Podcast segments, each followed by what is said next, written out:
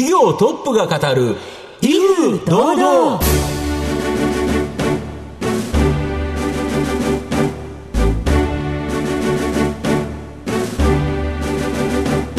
毎度相場の福の神こと藤本信之です。アシスタントの飯村美希ですこの番組は巷で話題の気になる企業トップをお招きして番組の指揮者的役割である財産ネット企業調査部長藤本信之さんが独特のタクトさばきでゲストの人となりを楽しく奏でて紹介していくという、えー、企業情報番組です。今日もよろしくお願いいたします。よろしくお願いします。まあ6月半ばなんかジメジメしたけど、うん、なんか嫌な感じですね。はい。なんかこうどうせだったらこうパッと幕が開けるかのように、えー、暑い夏が早く来てくれるといいですね、ね、はい。ということで今日も楽しく進めてまいります。番組最後までお楽しみください。この番組は情報システムの課題をサブスクリプションサービスで解決するパシフィックネットの提供財産ネットの制作協力でお送りします。企業トップが語る威風堂々それでは本日のゲストをご紹介します。証券コード4479東証マザーズ上場株式会社幕開け代表取締役社長中山良太郎さんです。中山さんよろしくお願いします。よろしくお願いします。はい。えー、株式会社幕開けは渋谷区の渋谷駅近くに本社があるクラウドファンディングという資金と製品、サービスを結びつけるプラットフォームである幕開けを活用しまして、世界をつなぎ、新しいを作り出す企業です。えでは中山さんの方からも御社のことを教えてください。はい、えっ、ー、と、会社の社名も幕開けなんですけれども、はい、あのサービスの名前も社名そのままにですね、あの幕開けというサイトをやってまして、僕らはあの最近クラウドファンディングという言葉はもうなんか、うんだんだん進化してきてるなとは思うので、はい、自分たちとしては幕開けは応援購入サービスだっていうふうにですね、今言っていて、どういうサービスなのかで言いますと、はい、例えば消費者側はですね、その、次々とこの幕開けにですね、世の中にないようなですね、うん、新しいデビューする前の新商品だったり、新サービスが次々こう出てきますので、うん、そういうのに出会えて、で、それをいち早くですね、応援の気持ち伴ってあの購入できるとい。うような場になっているので、あの自分好みのなんか新しいにまずいち早く出会えるっていう、そんな場所になってて、あのワクワクできるような、そんなサイトになっています。と。で、一方で、あの、そこに出品していく企業にとっては、あの、従来だったら在庫作ってから、あの、はい、販売とかしてたと思うんですけれども、はい、新商品を在庫作る前の企画の段階で、もう直接コンシューマーさんにこう販売できると。お金がもらえると。はい。で、そこでですね、あの、見つけてくれた、あの、コンシューマーさんが応援の気持ちで買ってくれるので、うん、何がいいかというとですね、在庫作る前にもう買ってくれるってお客さんがいるというような状態で新商品を作り始められるので、従来だったらちょっとこう、暗入りしちゃってたような尖った企画とかもどんどんこうデビューしていくっていう、そんなことができるサイトになっております。あの、かゆいところに手が届く商品っていうのが多いですからね。うん、そね。そのあたりも後ほど詳しく聞いていきたいと思いますが、中山さんは、慶応大学を法学部卒卒業、サイバーエージェントに就職されまして、4年ほど勤めた後、子会社の投資会社であるサイバーエージェントベンチャーズへ移り、ベトナムへということでございます。一体その後、どうこう幕開けにたどり着いたのか気になるところでございますが、えー、ご質問にお答えください。では、中山さん、生年月日はいつでしょう ?1982 年4月11日です。今38歳です。お若い子供の頃、中山さん自身はどんなお子さんでしたか？ゴレンジャー的なものとかだと、うんはいレッドじゃないと泣くみたいな。一番じゃないとか。へえ。とか、あの、なんかの勝負事で負けたら泣くっていうですね、なんか、なんでしょうね。もうとにかく負けず嫌いの泣き虫みたいな感じでしたね。憧れてた人とかはいましたか？小学校の時はなんかキャプテン翼がやっぱ大好きで、はいはい。やっぱりプロサッカー選手になりたいとか、そういうふうには思ってたような記憶があります。もうじゃあ将来の夢はサッカー選手って感じでしたか？小学校の卒業アルバムにセリエ A デビューっていうふうに書いてました、ね。もう確定みたいな。そうでしたか。えー、それが、えー、どうしてサイバーエージェントに至ったかっていうところですけど、うん、藤本さん聞いていきましょうか。そうですね。で、学生時代に、なんか法律事務所でアルバイトした、うん、これが結構その影響があったとか。そうですね、あのー、まあ、サッカー選手になりたいと言うんですけど、うん、どう考えてももうなれないなというのは高校ぐらいで気づくわけですよね。うん、で、辞める時の言い訳がかっこよくないとかっこ悪いなと思ってたんで、なんで弁護士になるっていうふうにかっこつけて辞めたんですよ。はい。で、素晴らしい動機ですね。とりあえずじゃあ、法律学科に入ろうというので、うんうん、あの、浪人してですね、あの、法律学科に入ったんですけれども、そこで初めて気づくんですよね。弁護士って何やってるか分かんないっていうのが。なんで、まず一体バイトしてみようと、弁護士事務所で。何やってるか見てみようと思って、こう、弁護士事務所でバイトをし始めたという経緯でした。なるほど。入ってどうでした？なんかそこに相談しに来る企業の方々が、まあいっぱい来るんですけども、あの、大体新規事業とかそういうのをやるときに相談しに来たりとかしてたので、なんかお茶とか出すときにこう漏れ聞こえてくるんですよね。ものすごく面白そうで、そっちの方が。なるほど、なるほど。なんで、こう聞いてるうちに、あ、僕はなんか、その法律サイドではなくて、事業を作るサイドっていう方が自分には向いてそうだなっていうので、そっちに心ワクワクしちゃったっていうのが分かりました。なんかその辺はすごくきっかけになってた気がします。もう今につながる目がありますね。そうですね、もうそこからは自分で事業を作れるようになるにはどうしたらいいかという軸で人生を考え始めたという感じでした。で、なんか商社に行こうかなっていう考えもあったのに、サイバーエージェントに就職されたっていうのはなぜですか？事業を作れる能力を身につけるにはっていう軸でいろんな人に話聞いてたら、うんうん、やっぱり商社っていうのが、うん、あの口を揃えて出てきたんですよ。まあ、ですね。で、ただ、あの、商社の選考とか、あの、帯訪問とかしてる中で、事業を作れるのはやっぱり40代からという、もちろんあの、単純に遅いとかじゃなくて、規模も大きかったりするので、それだけ経験を積まないと、なんとも回らないこの規模のことをやっていくっていうことが、まあ、商社のあの一般的なあのあり方だったというふうにあの聞いて、その中で、サイバーエージェントという会社に出会った時に衝撃だったのが、20代から新規事業をどんどんやらせますと。いう話が、あの、あったので、なので規模よりもスピードっていうのを優先して、であれば、あの、サイバーエージェントで、いろんな経験が積めるんじゃないかというふうに思って、門を叩いたという感じでした。いや、でもその後、どうやって幕開けの成り立ちっていうのは、これはやっぱベトナムですか？そうですね、ベトナムで実際に2年半住んで、はい、あの投資活動してたんですけれども、うん、生活してる中で自分が使ってる商品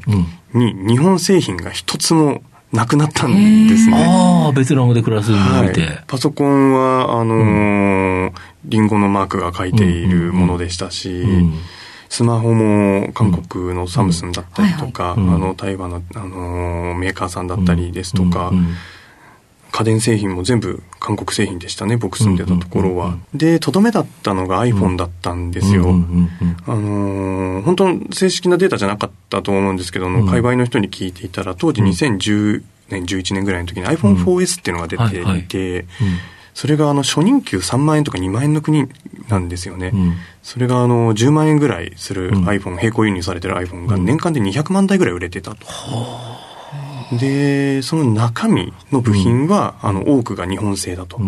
うので、すごい悔しかったのが、あの、うん、持ち運べる手のひらサイズのパーソナルコンピューターっていうのは、日本の企業も何十社っていうので、何百人という社員がおそらく考えて、企画をし、実際に作れる能力もあったと思うんですよ。なんでこれがお蔵入りしちゃうんだろうと。それがすごく悔しくて、リメンバーウォークマンじゃないですけれども、もっともっとこう本当にアイデアもあって作る能力もある日本っていうのが、よりそのポテンシャルを発揮する仕組みみたいなのを何かできないかなというふうに思ってた時に、サイバーエージェントの中で当時は社内ベンチャーとして立ち上がったんですけれども、この事業を立ち上げるチャンスをもらったということに至りました。これで本当にいろんなものを今まで生み出してきたということですよね。さあ、じゃあ、いよいよその中身について詳しく伺っていきたいと思います。後半では中山さんが率います幕開けについてじっくりと伺ってまいります。企業トップが語る威風堂々。では後半です。ゲストの中山さんとの共演をお楽しみください。この幕開けっていうのは、まあ先ほど社長おっしゃられた、その応援購入という新しい楽しみを、まあ消費者に与えてくれるという形なんですけど、もう一度ちょっと応援購入ご説明いただけますでしょうか？まあ、字のごとく応援の気持ちで購入するというものなんですけれども、この言葉すごい可能性を僕ら実は感じていて、あの最近の世の中のこう動向を見てたり、僕らのサイトをこう見てたときに、機能とかデザインとかもちろんなんですけれども、その背景だったり、ストーリーだったりっていうのを知って、共感して応援の気持ちが芽生えることで、そうそう、そういうの欲しかった、頑張れみたいな気持ちも伴ってるとかっていうので、あの、非常に今まで生まれづらかったようなものが、この応援購入という消費スタイルが溢れている場っていうことによって生まれやすくなってくるって、で、実際にそうなってるっていうのが、あの、起きているので、この可能性をどんどんどんどん広げていくことで、この未来に対して本当に必要なもの、だけどついついお蔵入りしてしまいそうなものがお蔵入りしないで、ちゃんとデビューしていくっていう、そんな、あの、後押しにつながればいいなと思ってやっています。これ意外なことに、今だと言うとなんかベンチャー企業の感じがするんですけど、大企業も結構使われてるっていうのはなんでなんですか？新しいを生み出して、そこに対して未来を予測できないっていうのは、大も中も小も関係ないんですよね。大企業だからこそ逆に言うと、尖ったものを出そうとしたときに、いろんな反対が起こると。うん、だけど、マークかけっていうプラットフォームを一回通して、あ、これぐらい売れるんだということが分かると、プレマーケティングができるってことですか？おっしゃる通りです。もう実際にあの、うん、全くエビデンスない、うん、単純なアンケートとかあるかもしれないんですけど、実際に買うかどうかなんて誰も分かんない中で。かんないですよ。これ見たら買いますかって言って、買うって言っても、本当に買わなかったりするしっていう。はい、企画力とプレゼン勝負になっちゃうんですよね、そうなると。なんですけど、実際にこれだけの人がこういう理由で買ってますっていうのが作る前にちゃんとデータがあることで、その大企業にとっても、このアクセルの踏み方っていうのが、もう本当にストップから、もう思いっきり全力 GO みたいなところまで幅を決められるっていうことは、今までのマーケティング活動にはできなかった行為ですし、これはもう大企業ももちろんですし、あの、中小企業とかで言うと、こっちも全く変わんないんですよね。あの、実際に作れるかどうかは分かんない中で、あ作れるとか、売れるかどうかが分かんない中で、売れてるんですと。こんなにニーズがある、こういうふうにニーズがあるんですっていうと非常に仕入れてもらいやすくもなったりするので、この辺の省流をブーストさせていく、そんな形であの活用されることで、やっぱり新しいが大あの中小企業もベンチャーも生み出しやすくなっていると。いう感じです。具体的にはその、あの和歌山のあるベンチャー企業さんが作られた製品、これが幕開けで売れて、なんか大手のところで販売されるようになったっていう、どういうあれなんですか？グラフィットっていう会社さんで、はい。はい、本当に和歌山のあのベンチャー企業なんですよ、うん、社長も僕とほとんど同じ年の方なんですけれども、うん、あのある日折りたためる電動バイクにもなるし自転車にもなるっていう製品を作るというふうに企画し始めたんですけれども、まあ、今多分ラジオで聞いてらっしゃる方も、電動で折りたためるバイク自転車なんだこのたすきにあれあれみたいな、便利だけどっていう。ところですよね。想像ができないですね、なんで結構これおそらく実最初聞いた人は売れるのかなって思った人って多かったんじゃないかなと思ってて、実際僕も初めて見た時に、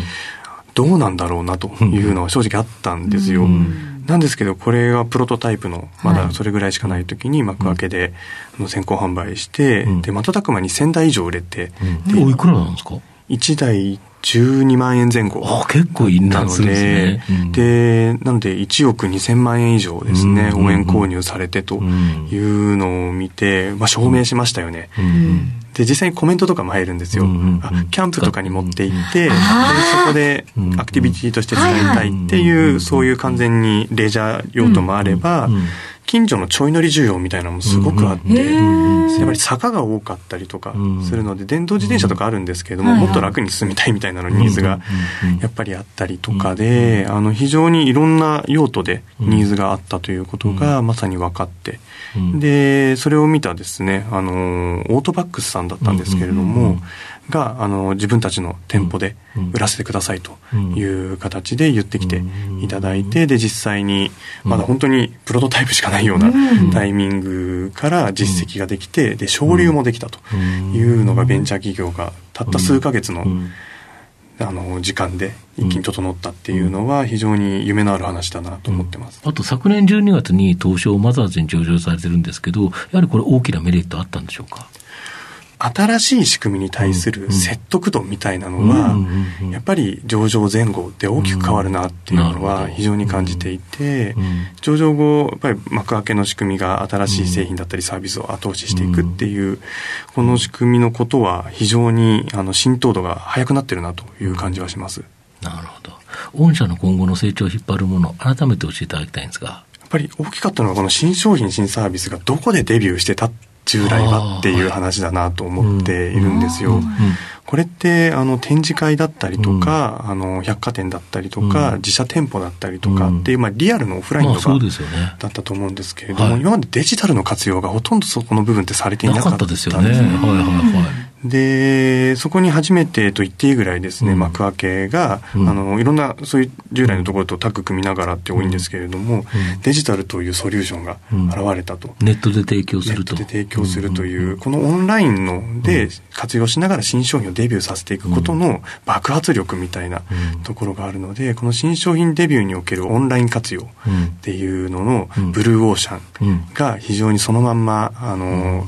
追い風原動力になっていくかなと思います。はい。では、最後に、あれ聞きましょうか、藤本さん。あなたの心に残る四字熟語を教えていただきたいんですが。公明画量。はい。という言葉がありまして。これは孔明はあの諸葛孔明の孔明だと思うんですが、はい、これ意味はどういったものでしょう、うん、まだ世の中にこう知られてないあの素晴らしい才能とか人とか、うん、そういうあのものの例えなんですけれども、うん、はい。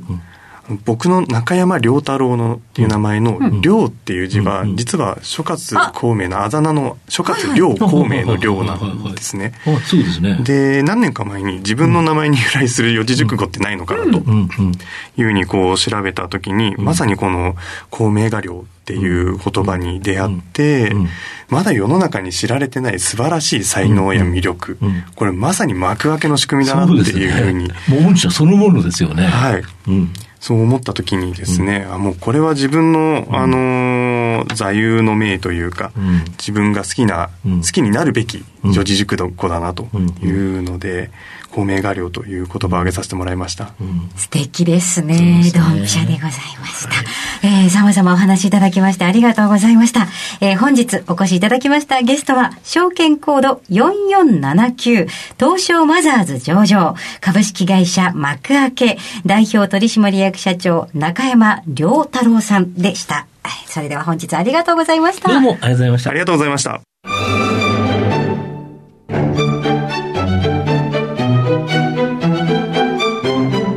業トップが語る威風堂々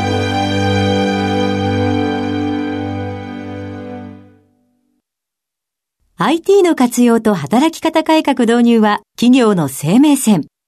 東証2部証券コード3021パシフィックネットは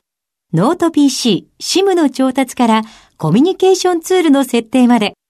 企業のテレワーク導入をサブスクリプション型サービスでサポートする信頼のパートナーです。取引実績1万社を超える IT サービス企業。東証2部証券コード3021パシフィックネットにご注目ください。お送りしてきました企業トップが語る威風堂々そろそろお別れのお時間です。本日のゲストは株式会社幕開け代表取締役社長中山良太郎さんでした、えー、そして中山さんの選ばれました幼児熟語は公明画量でございました。それではここまでのお相手は藤本信之と飯村美希でお送りしました。来週のこの時間まで。ほなさいなら。この番組は情報システムの課題をサブスクリプションサービスで解決するパシフィックネットの提供財産ネットの制作協力でお送りしました。